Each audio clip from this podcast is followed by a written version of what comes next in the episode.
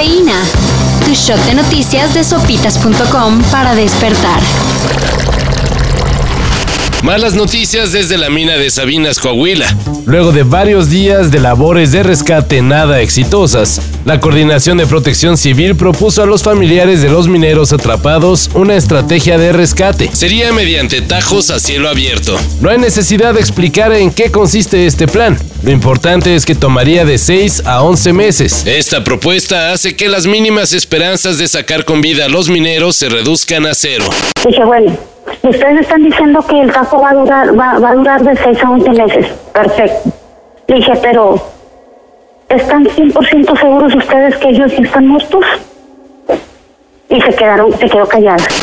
Los familiares de las víctimas rechazaron la propuesta y exigen que se trabaje para sacar a sus seres queridos de la mina lo antes posible.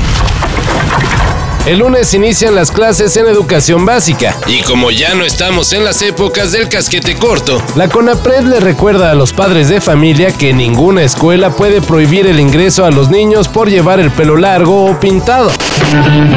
Ese cabello salvaje, rebelde, me reveló un nuevo mundo de cambio y búsqueda. Un mundo que tenía las puertas abiertas para las mujeres como yo. según la CONAPRED, esto es con el fin de respetar los derechos a la educación y al libre desarrollo de la personalidad de niñas, niños y adolescentes. Así que llevar el peinado a la Nacho Ambriz será cuestión de gusto. Mátenle, quítese las patillas. ¿Cuáles patillas? Ya me oyó, hippie. Es una selección que siempre justificó seguir y no siguió. Y se hace la lectura, Brasil, Alemania, Argentina, México, la cuarta selección con más participaciones en el mundo. ¿Quién sabe cómo le vaya a México contra Argentina en el Mundial de Qatar? Pero lo que sí es seguro es que habrá un ambientazo. De acuerdo con el CEO de la justa mundialista, Nasser Alcater, ya hay un lleno seguro para el juego que se disputará el 26 de noviembre en el Lusail Stadium. De los 86 mil aficionados que verán el duelo entre albicelestes y tricolores, Se calcula que 30.000 serán mexicanos. Pero lo habitual en mundiales para México es mayoría abrumadora, absoluta en las gradas. Contra Argentina primero, aquí nos enfrentaremos, pero después contra el conjunto de Arabia Saudita. Todavía hay boletos para el México-Arabia Saudita. Pero la organización espera que igual se agoten en la segunda fase de venta. A partir de ahora, Guillermo del Toro es Doctor del Toro. La UNAM anunció que concederá al cineasta mexicano el grado Doctor Honoris Causa, Sobran los motivos para reconocer al director Tapatío. pero la máxima casa de estudios lo hace por considerarlo uno de los artistas más creativos y visionarios de su generación. Nunca me sentí más viejo, más acabado que a los veintitantos. Decía yo, ya valió madre, ya me pasó la vida, no hice nada, soy un pinche vago. Y por eso estoy aquí para decirles, no, no, y tienen un chingo de tiempo.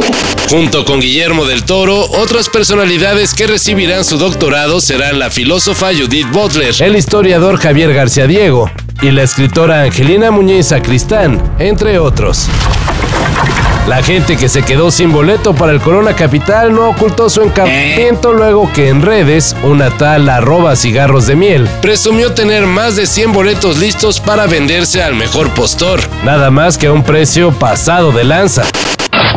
Debe 30 mil boletos. 950 mil dólares, por favor. Es que ahora nada más tengo 10. ¿Puedo darle el resto después?